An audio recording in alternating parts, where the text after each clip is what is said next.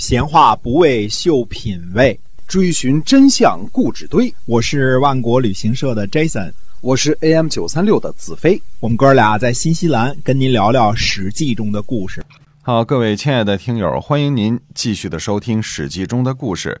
我们的节目啊是由新西兰万国旅行社的 Jason 为您讲的。我们不仅这个讲史记是认真的，我们做旅行呢也是非常认真的哈。嗯，哎，这个万国旅行社在新西兰，我们是一个二十二年历史的企业了，是吧？哎，嗯对的。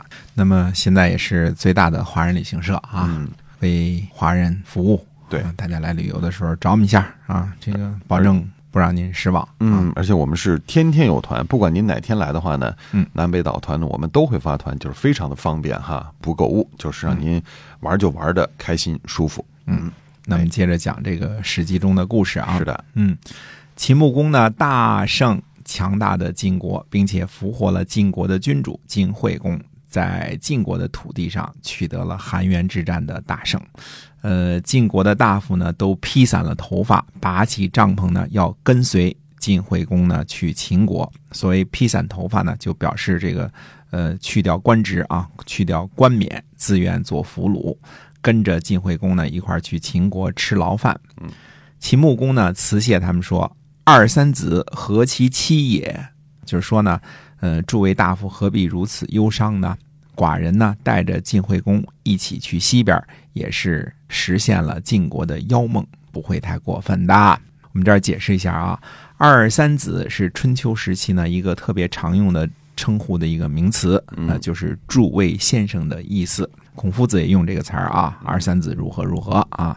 所谓的妖梦呢，是指的大臣糊涂的一个梦，说他梦中呢遇见了太子申生的鬼魂儿啊，鬼魂儿梦中呢说呢晋惠公无道，一定会在韩这个地方被打败。嗯，呃，这个梦呢是糊涂传出来的，嗯、估计呢是反对晋惠公的大臣们的糊涂啊编的。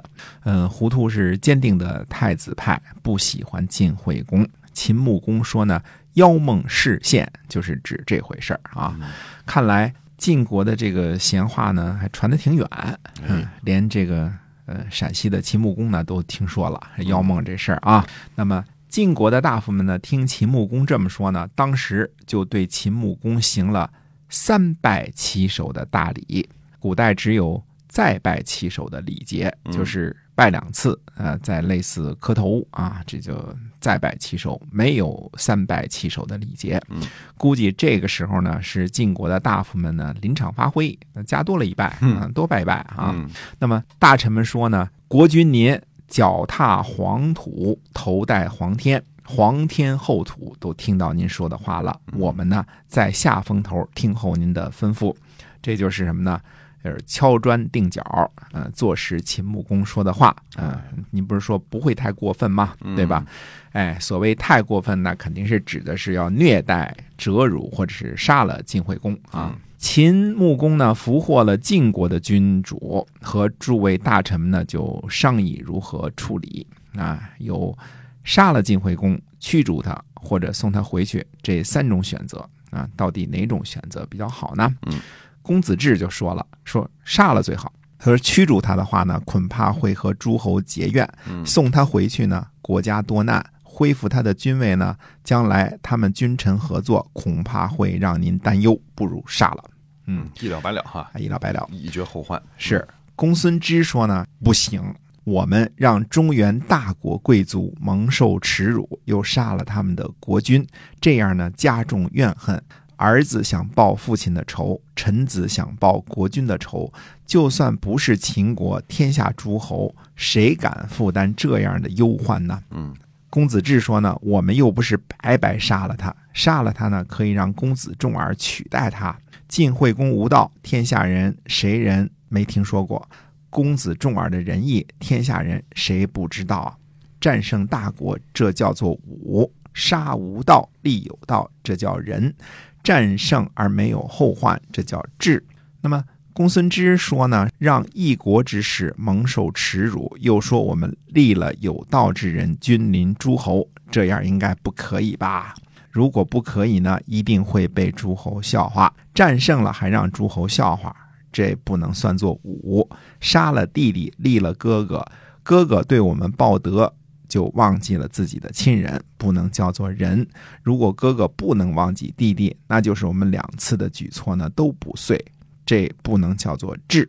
秦穆公就问说：“那应该怎么办呢？”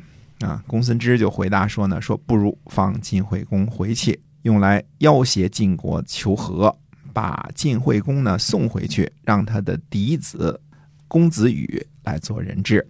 呃，父子俩呢交换，这样呢不会对秦国有害的。嗯，秦穆公呢俘获了这个晋惠公的消息呢传回了国都。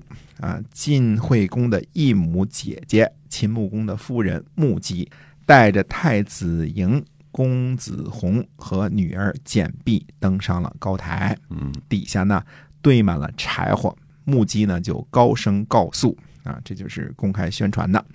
他说：“上天降下灾祸，不让两国的国君以玉帛相见，而以兵戎对视。如果晋惠公早上被带入国都，我晚上就死；如果晚上被带入国都，我早上就死。希望国君您自己裁决吧。”嗯看来这个晋惠公 虽然是人缘不怎么地，但是他姐姐并没忘了他。对嗯，秦穆公呢抓住了晋惠公，还没有决定好如何处置，结果就赶上夫人这么一出嗯啊。